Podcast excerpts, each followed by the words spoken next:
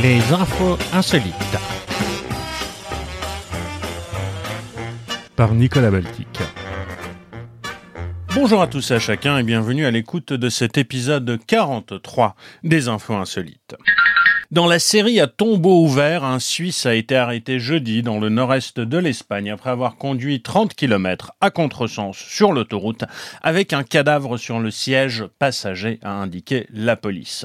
L'homme de 66 ans conduisait initialement vers la France, mais en rencontrant un contrôle de police au passage de la frontière, il a fait demi-tour et a commencé à rouler à contresens, a indiqué à l'AFP un porte-parole de la police régionale de Catalogne. Après plus de 30 km au cours desquels il a ignoré les signaux des agents, le conducteur a quitté l'autoroute. Quitter l'autoroute pour voir les ruisseaux, les oiseaux, les châteaux, les années d'enfance.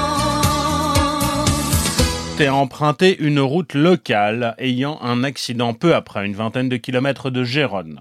Lorsque les agents ont procédé à des vérifications à l'intérieur du véhicule, ils ont découvert le corps sans vie d'un homme âgé sur le siège passager avant, ajoute le communiqué de la police. Selon le porte-parole de la police, le corps pourrait être celui du conjoint du conducteur, également suisse, sur lequel aucun indice criminel n'a toutefois été retrouvé. La police a ouvert une enquête pour clarifier les faits et a arrêté le conducteur, un résident espagnol, en tant qu'auteur présumé d'un délit contre la sécurité routière. Une façon de prendre au premier degré le concept de place du mort. Arthur, où t'as mis le corps quand s'était créé un cœur Bah, je sais plus où je l'ai foutu, le mec. Arthur réfléchit, non de là. Ça a une certaine importance. Ce que c'est, c'est qu'il est mort.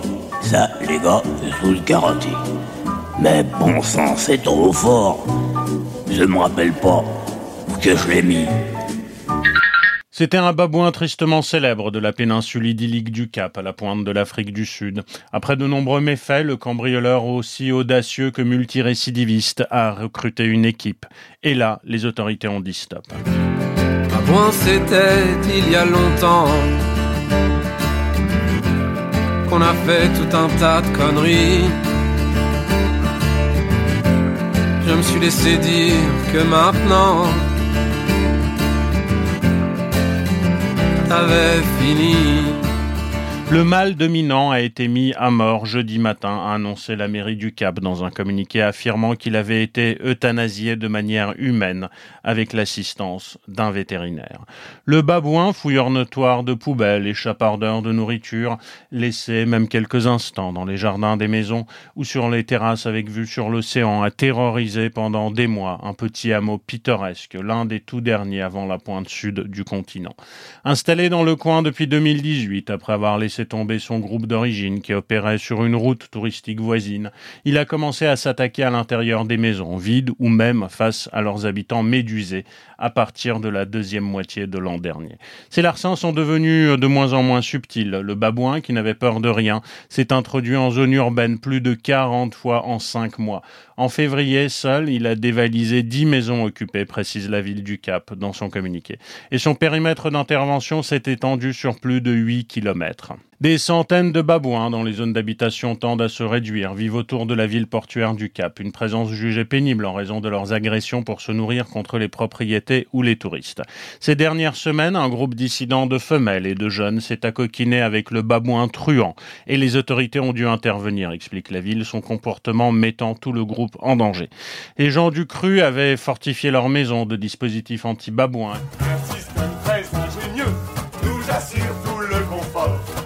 Empêchons les petits envieux de toucher à notre décor. Pour éviter les voleurs, on a mis sous chaque objet un piège autodéclencheur qui tuera tous les suspects. Sortez les petits nains, des marines limiter leurs déchets de nourriture et retirer leurs poubelles extérieures. Mais ils n'ont pas réussi à dissuader le gang. Malgré des dépenses supplémentaires et un engagement plus actif du village, notamment autour de la gestion des ordures, le babouin a continué à avoir des contacts plus nombreux et plus significatifs avec la population, regrette le communiqué. Avec la mort de leur meneur, la ville espère que le groupe dissident de jeunes et de femelles retrouvera vite son habitat naturel et une vie plus normale. Repose en paix, mec.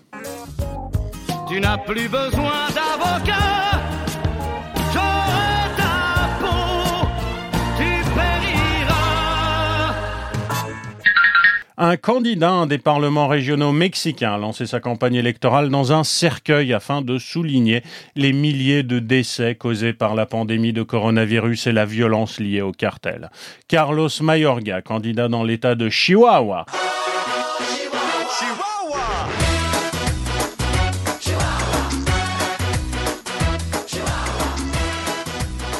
A expliqué mardi avoir décidé de lancer cette campagne politique à l'intérieur d'un cercueil pour envoyer un message aux politiciens. Ils ont un peuple mort, une ville, une communauté, une cité, un État mort à cause de leur indifférence, a-t-il dit. Monsieur Mayorga est arrivé dans un cercueil de couleur dorée lors d'une réunion électorale organisée sur un pont entre la ville frontalière mexicaine de Ciudad Juarez et El Paso, au Texas américain. Il est accompagné d'assistants vêtus de combinaisons de protection biologique et portant des bouquets de fleurs pour attirer l'attention sur le bilan de plus de 200 000 morts de la Covid-19 au Mexique, la troisième plus élevée au monde. Les politiciens ont gardé le silence sur les niveaux élevés de la criminalité organisée. Ils ont gardé le silence sur la situation chaotique du Covid, a-t-il déclaré, après s'être extirpé du cercueil où il reposait. Drame de portée mondiale maintenant. Est-ce que les Américains devront se résoudre à manger leurs frites et hamburgers sans ketchup? La question est posée car les fabricants peinent à suivre la forte demande pour des sachets individuels, alors que les restaurants, pour faire face à la pandémie, ont massivement adopté livraison et vente à emporter. Là, je vais chercher du ketchup et je suis de bonne humeur. Je vais me faire un de ces quatre routes à la maison tout à l'heure. Le ketchup c'est la meilleure sauce, c'est le condiment des rois. Dit ketchup jamais morose t'accompagne tous les plats. On peut en mettre sur un burger des spaghettis bolognais pour se nettoyer les. Le groupe Heinz, dont l'iconique ketchup reste de loin le plus vendu, a ainsi observé une flambée de la demande de paquets de ketchup tirés par la livraison et la vente à emporter, indiqua l'AFP Steve Cornell, président de l'unité en charge de ces questions pour le groupe Kraft Heinz, confirmant une information du Wall Street Journal. Ces petits sachets individuels fournis lors des livraisons ont en effet depuis un an. Largement remplacé les habituelles bouteilles en verre ou en plastique posées sur les tables, même pour le service en salle où elles sont boudées par des clients qui réchignent à les toucher, et on, on les comprend. Le géant du ketchup a ainsi procédé à des ajustements dans sa production pour favoriser ces produits très demandés au détriment des autres, mais même ainsi, la demande était supérieure à l'offre a précisé le groupe dans un communiqué.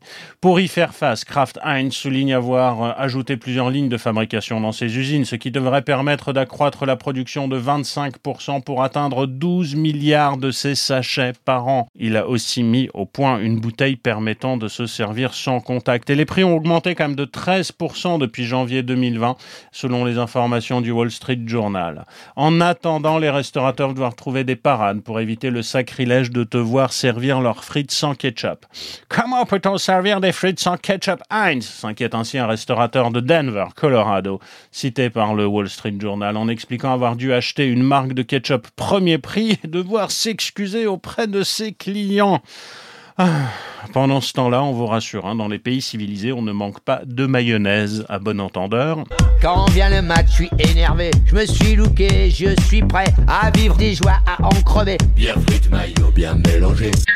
Il ne pouvait pas s'arrêter malgré les flammes. En Russie, des chirurgiens ont terminé vendredi avec succès une opération à cœur ouvert alors que leur hôpital était ravagé par un incendie. Reportage.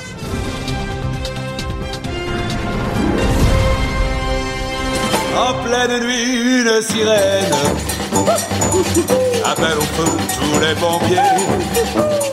À Blagovechensk, en Extrême-Orient, la clinique de chirurgie cardiaque a pris feu en fin de matinée, provoquant l'évacuation de 128 personnes et remplissant le bâtiment de fumée. Au même moment, une équipe de 8 personnes opérait le cœur d'un patient au rez-de-chaussée. On ne pouvait pas l'interrompre, il fallait sauver cette personne et nous avons tout fait au plus haut niveau. L'opération est entièrement terminée sans difficulté, a déclaré Valentin Filiatov, le médecin en charge à la télévision Rossiya 24. Il n'y avait aucune panique a abondé une autre soignante. Selon les services de secours, un câble électrique a été posé par leurs soins jusqu'à la salle d'opération, alors que l'électricité était coupée dans le bâtiment et des ventilateurs ont été installés pour évacuer la fumée. La maîtrise de l'incendie a été compliquée par le fait que le feu était actif sur toute la surface, soit 1600 mètres carrés a expliqué Constantin Ribelko, vice-directeur du service des situations d'urgence de la région, dans une vidéo diffusée par les autorités. Une fois la procédure terminée, après s'être assuré que rien ne menaçait la vie du patient, les soignants l'ont évacué et ont quitté le bâtiment en feu avec lui, alors qu'il explosait derrière sans doute, pour le transférer vers un autre hôpital selon les autorités locales. Ces mêmes autorités ont promis de décorer les médecins qui ont continué l'opération et les pompiers qui ont éteint l'incendie. Dans les milieux autorisés, il se dit que Vladimir est très fier de ces docteurs qui n'ont pas renoncé à opérer malgré les flammes qui leur lèchent les bottes. Cœur ouvert encore. Je me baladais sur l'avenue, le cœur ouvert à l'inconnu. J'avais envie de dire bonjour à n'importe qui. N'importe qui, et ce fut toi, je t'ai dit n'importe quoi. Il suffisait de te parler pour t'apprivoiser atteint d'une grave maladie cardiaque. C'est un Espagnol qui était sur le point d'assister à la naissance de son premier enfant quand un cœur s'est révélé disponible et lui a été greffé pendant que sa femme accouchait, a annoncé vendredi un hôpital de Madrid. Quand je suis rentré en chirurgie, je n'étais pas encore père. Je parlais à ma femme par appel vidéo et nous nous sommes tous les deux souhaités bonne chance. Quand je me suis réveillé, j'étais doublement satisfait, a témoigné Antonio Salvador, 39 ans, cité dans un communiqué de l'hôpital espagnol Gregorio Marañón, où il a été opéré à la mi-mars, atteint d'une insuffisance cardiaque héréditaire. La greffe était l'unique solution pour ce patient, a expliqué l'hôpital. J'ai pris quelques minutes pour prendre la décision car cela signifiait manquer la naissance de mon premier enfant, a ajouté Antonio. Pour sa femme, Ana Maria González, âgée de 44 ans, ce fut un énorme soulagement. Je n'arrivais pas à croire qu'après dix ans d'attente pour avoir un enfant, nous allions recevoir la chose la plus merveilleuse de notre vie, au moment même où Antonio recevait la vie dont il avait besoin. Notre fils, Samuel, est venu avec un cœur sous le bras pour son père, a-t-elle raconté. Victime d'un arrêt cardiaque en 2002, en sortant du métro à Madrid, Antonio avait été réanimé par une infirmière du même hôpital. Désormais, il pourra mener une vie relativement normale, a rajouté son cardiologue. Depuis 2002, Antonio estimait avoir deux anniversaires, celui de sa naissance et celui de sa réanimation, car ils m'ont sauvé la vie ce jour-là. Avec la transplantation cardiaque et la naissance de mon fils le même jour, nous allons célébrer trois anniversaires. C'est-il réjoui, Chalet Bon courage, bonne chance à toi, porte-toi bien, camarade. Guerre encore. On connaissait la guerre du cassoulet entre Castelnaudary, entre Toulouse et Carcassonne. Ces derniers jours, c'est la ville de Capedac qui est entrée dans l'éternelle polémique régionale en commercialisant un produit sous le nom cassoulet de Castelnaudary, alors qu'il est fabriqué par la marque Reynal dans l'Aveyron. Mais c'est de la merde c'est une hérésie hein, pour la grande confrérie du cassoulet de Castelnaudary qui goûte peu à ce cassoulet aveyronais, considérant cette publicité comme un scandale. Attaché à sa traditionnelle recette, la confrérie a envoyé deux lettres recommandées à l'industriel aveyronais pour crier sa colère. C'est de la publicité mensongère et quand j'ai vu la pub à la télé, j'étais furieux, car on ne peut pas profiter de la renommée de Castelnaudary pour vendre un produit qui n'a rien à voir avec le nôtre. S'insurge Jean-Yves Pradier, le grand maître de la grande confrérie du cassoulet de Castelnaudary. Seul le haricot est protégé par une indication géographique, vous le savez, mais c'est comme si on fabriquait à Castelnaudary de la bouillabaisse en disant qu'elle vient de Marseille.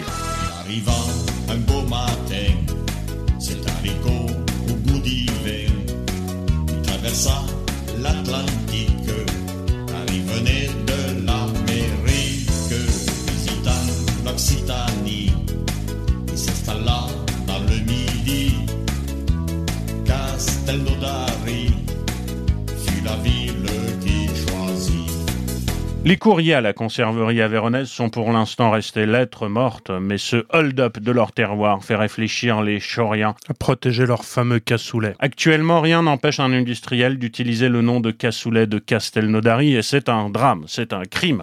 Contactez la société euh, Reynal et Roquelaure, hein, euh, qui à l'origine euh, de ce crime contre la gastronomie n'a pas répondu aux sollicitations de la presse. Tapons-nous sur la bedaine, réveillons le gourmet qui sommeille, saut piqué. Ça c'est une aubaine Faisions le cassoulet au cochon.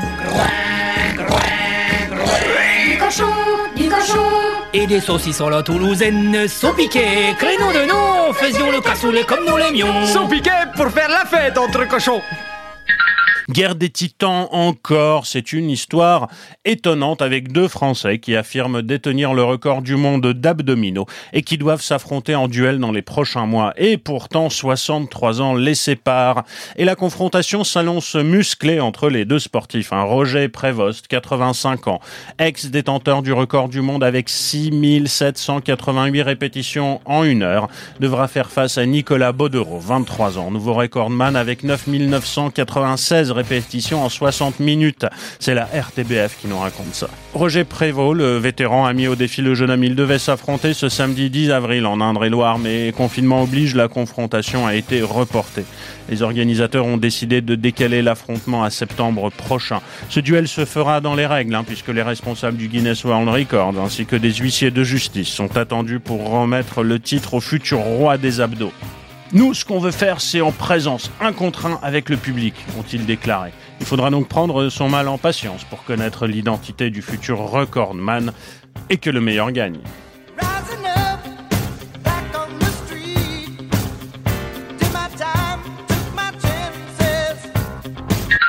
Connerie humaine encore, le pari aurait pu leur coûter la vie. Deux jeunes de 17 et 22 ans ont quitté leur domicile de Besançon le 5 avril avec l'objectif de parcourir 10 km en ligne droite. Dans cette situation, notre route est droite, mais la pente est forte. Jusqu'à atterrir au bord du Doubs, dans le secteur de Casamène, hein, euh, au sud de la ville, et de se jeter dans l'eau glaciale, raconte France 3 Bourgogne-Franche-Comté.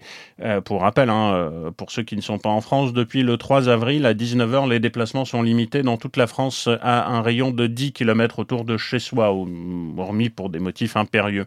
Ils étaient partis pour continuer à la nage, a indiqué une source policière à la télévision locale. Un passant a toutefois donné l'alerte un peu avant midi, permettant aux forces de l'ordre de les sauver de justesse des courants et des basses températures de l'eau. Les forces de l'ordre les ont récupérés et frigorifiés. Ils les ont réchauffés avec des couvertures de survie et le chauffage du véhicule de police. Les deux hommes ont ensuite été ramenés à leur domicile. La veille, un père de famille avait perdu euh, la vie à Baume-les-Dames après être tombé dans l'eau en canoë dans les eaux glaciales du Doubs, selon l'Est républicain, qui montre le danger de se jeter dans les eaux glaciales du Doubs qui n'est pas doux, donc, puisqu'il est glacial. C'est sec ou c'est doux? Plutôt sec. Je préférerais plutôt doux. Alors, euh, sauterne. C'est doux? Ah, c'est très doux. C'est pas trop doux? Ah, si, c'est doux. Voulez-vous un demi-sec? Non? Je préférais un demi-doux. Réseaux sociaux maintenant, TikTok a récemment permis à Caden Cotner, 13 ans, de se tirer un autre adolescent d'une situation particulièrement dangereuse et pourtant près de 1300 km séparait les deux adolescents utilisateurs du réseau social, habitant respectivement au New Hampshire et en Virginie occidentale, indique l'AP. Trent Jarrett, un garçon de 12 ans, était en train de se filmer en direct sur TikTok lorsqu'un accident s'est produit. Le quad sur lequel il se trouvait s'est renversé, le coinçant ainsi sous ses roues. Le jeune garçon a alors crié le numéro de téléphone de ses grands-parents, le seul dont il se souvenait, dans l'espoir d'être entendu par les internautes de sa communauté qui regardaient sa vidéo. Au même moment, Caden a compris en regardant les images en temps réel que quelque chose de grave était en train de se passer. Euh, d'un seul coup, son téléphone était devenu plus ou moins vide. J'y ai vu une petite lumière et j'ai entendu appeler au secours en criant, a-t-il témoigné. Il s'est alors empressé de contacter le numéro en question pour prévenir les grands-parents. Après être resté piégé sous son véhicule pendant 20 minutes environ, Trent a été secouru par ses parents.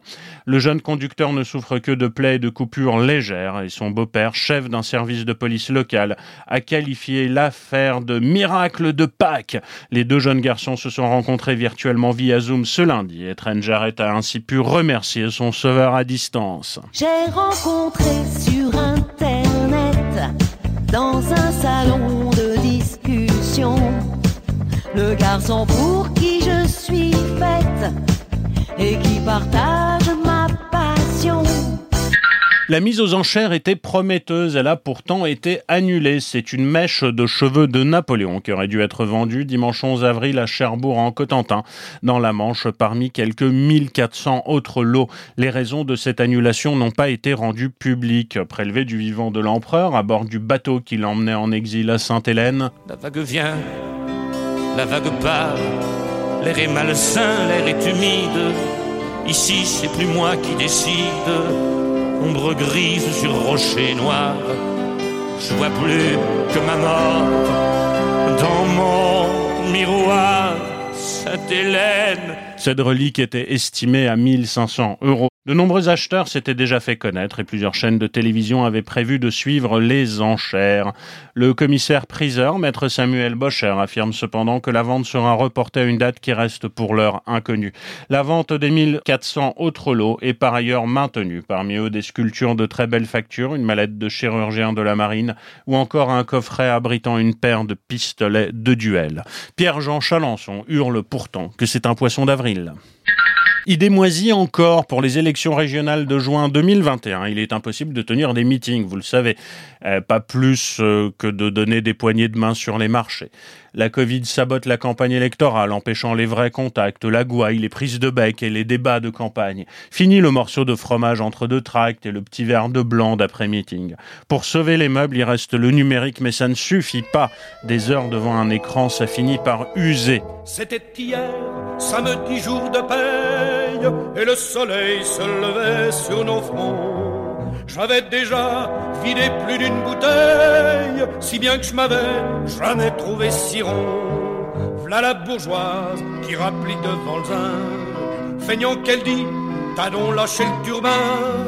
Oui que je réponds, car je vais au métingue, au grand métingue du métropolitain. Oui que je réponds, car je vais au métingue, au grand métingue du métropolitain.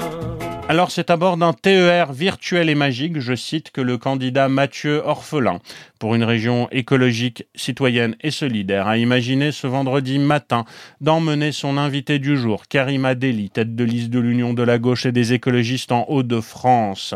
Et rendez-vous a été calé non pas sur un quai ni à la brasserie de la gare, mais sur les réseaux Twitter et Facebook, un fond d'écran représentant un wagon de TER et ses sièges en sky rouge brillant. Mathieu Orphelin et son invité ont partagé un rail trip, et en TER bien sûr parce que c'est le train des régionales. Le wagon virtuel et sans conducteur a fait étape dans tous les départements ligériens.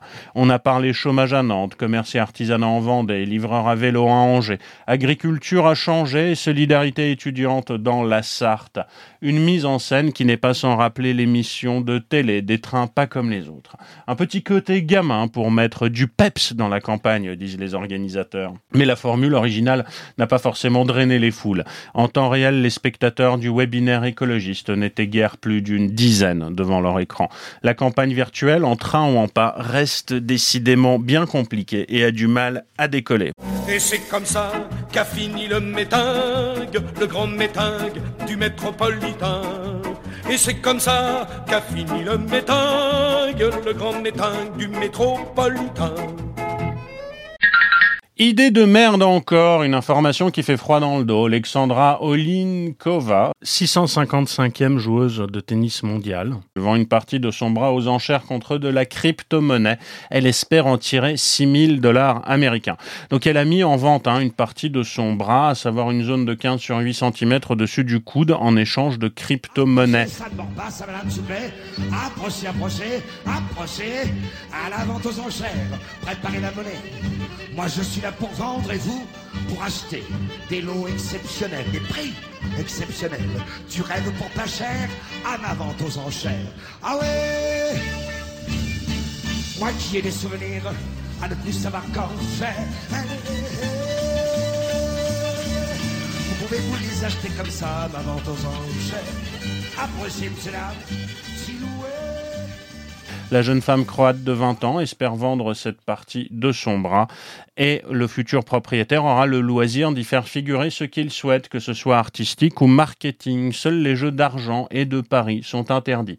Il peut même décider de ne rien y mettre et revendre son bien un peu plus cher dans le futur.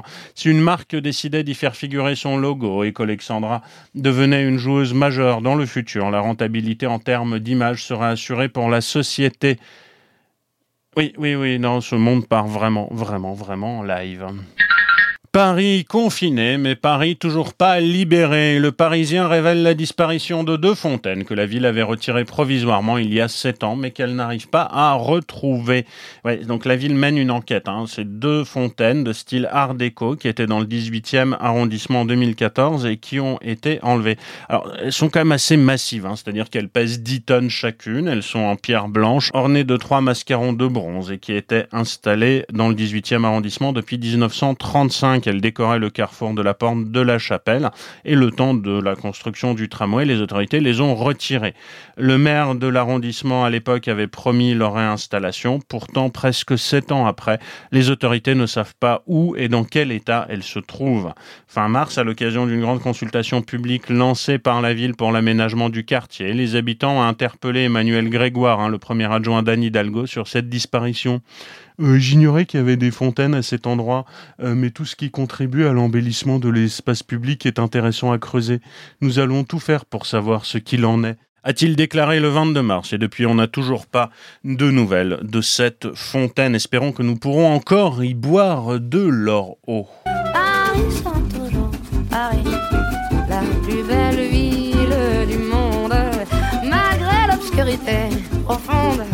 Son éclat ne peut être assombri. Paris sera toujours Paris. Plus on réduit son éclairage, plus on voit briller son courage, sa bonne humeur et son esprit. Paris sera toujours Paris. À propos de l'eau, il y a 109 ans, dans la nuit du 14 au 15 avril, le Titanic faisait naufrage dans l'océan Atlantique. À son bord, vous vous en souvenez, 2223 personnes et seuls 719 survivants. Voyage new Titanic. You're the greatest ship on the sea. Bon voyage to you, new Titanic. Say hello to the Statue of Liberty. Parmi les victimes, on retrouve un certain Jack Phillips. Alors rien à voir avec Jack Dawson, hein, le personnage joué par Leonardo DiCaprio dans le film légendaire de 1997. Jack Phillips a réellement existé. Il était opérateur radio en chef sur le paquebot. Quelques semaines avant le drame, le 7 mars 1912, il avait écrit à sa sœur Elsie cette carte postale sur laquelle le Titanic est représenté et proposé aux enchères à Boston jusqu'au 14 avril par une société RR Auction et c'est le New York Post qui nous raconte ça. Très occupé à travailler tard, j'espère partir lundi et arriver à Southampton mercredi. J'espère que vous allez bien. J'ai eu des nouvelles d'Etiel hier, avait écrit Jack Phipps avant de signer Love Jack. Elsie Phillips avait conservé 300 lettres et cartes postales échangées avec son frère lorsqu'il était en mer. Outre le Titanic, Jack Phillips a travaillé sur de nombreux paquebots pour la Marconi Company, société spécialisée dans les communications entre navires. Selon Bobby Livingstone, vice-président de RR Auction, seules 5 cartes postales avaient un rapport avec le Titanic. Jack Phillips choisissait souvent des cartes postales représentant les paquebots sur lesquels il naviguait, a-t-il précisé. La carte mise aux enchères est un peu particulière car c'est l'une des rares à représenter le Titanic de face. L'organisateur de la vente aux enchères s'attend à ce que ce trésor parte pour au moins 15 000 dollars et espère que l'histoire de Titanic, autant que l'acte d'héroïsme de Jack Phillips, susciteront beaucoup d'engouement. En effet, Jack Phillips venait de fêter ses 25 ans quand il est décédé dans le naufrage du paquebot. Il est resté dans son local radio jusqu'au dernier moment pour envoyer des messages de détresse. L'un d'eux a été entendu par le Carpathia, hein, le navire à vapeur qui a sauvé plus de 700 passagers. Le jeune homme a attendu que l'eau atteigne ses pieds pour rejoindre un canot de sauvetage. Rose. Tu es trop stupide. Pourquoi tu as fait ça hein? Tu es trop stupide, Rose. Mais pourquoi t'as fait ça? Pourquoi? Tu sautes, moi je saute, pas vrai. D'accord. Oh mon Dieu, je pouvais pas partir, je pouvais pas partir, Jack. C'est pas grave, on va trouver quelque chose. Oh, moi je suis avec toi. quelque chose Le canot de Jack, qui s'est renversé en pleine mer, et son corps n'a jamais été retrouvé. En 2017, Ayana Williams faisait son entrée dans le Guinness des records. Son exploit, avoir des ongles mesurant plus de 5,76 mètres de long. Depuis, les ongles de cette habitante de Houston, euh, au Texas, avaient encore poussé pour atteindre 7,33 mètres à la fin mars.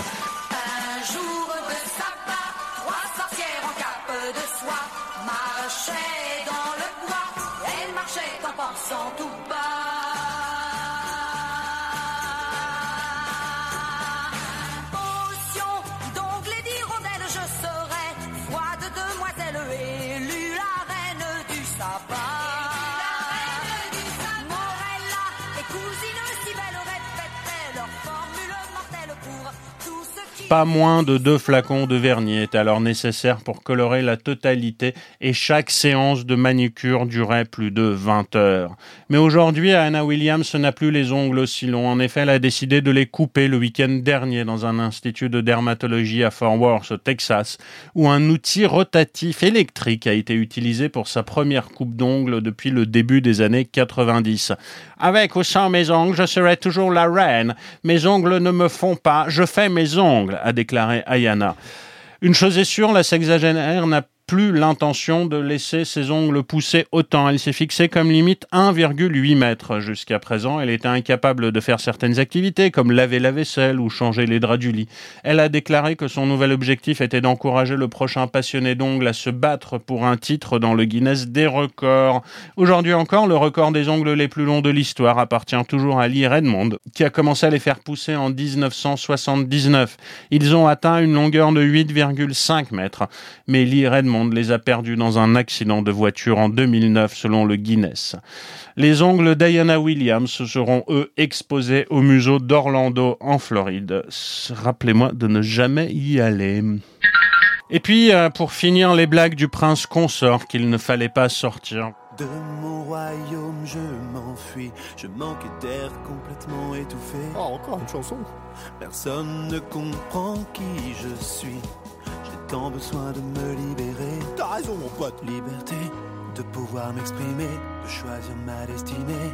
Oui, je veux prendre ma liberté de marcher sur la pelouse alors que c'est interdit. Vous savez, le prince Philippe Mountbatten, époux de la reine Elisabeth II, est mort vendredi 9 avril à l'âge de 99 ans au château de Windsor.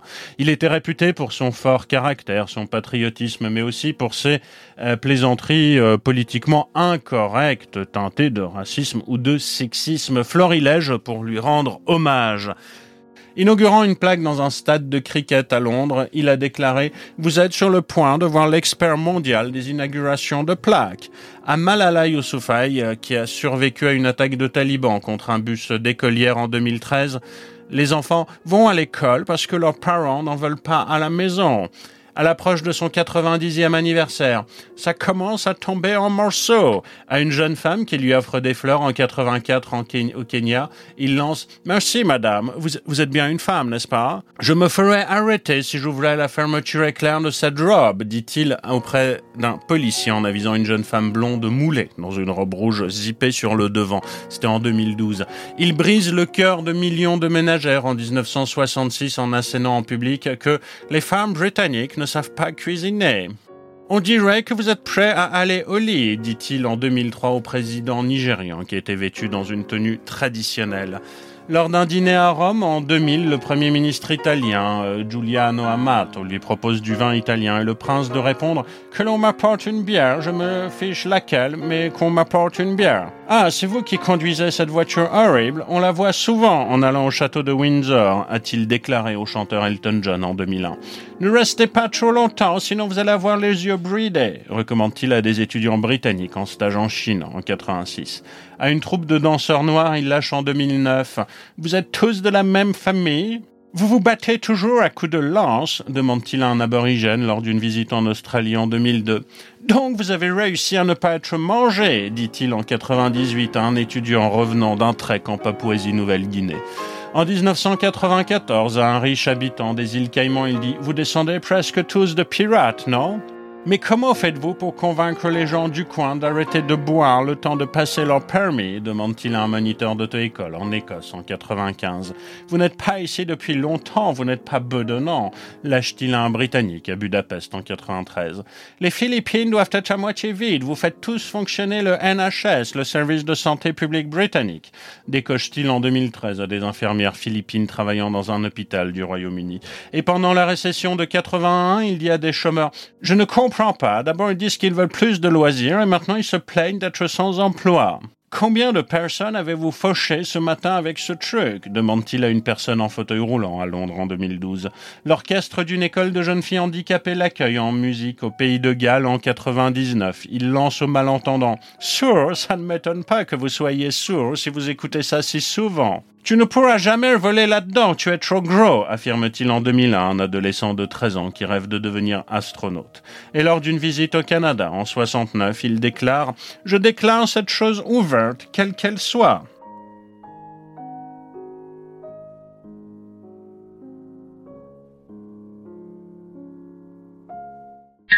Et c'est tout pour aujourd'hui. Merci d'avoir suivi ces 43e infos insolites. J'aurai le plaisir de vous retrouver la semaine prochaine pour une nouvelle émission avec de nouveaux trucs qui, j'espère, vous feront sourire. Portez-vous bien. À très bientôt. Bisous. Merci. Bisous. À bientôt pour de nouvelles aventures insolites. C'était Nicolas Baltic. À très bientôt.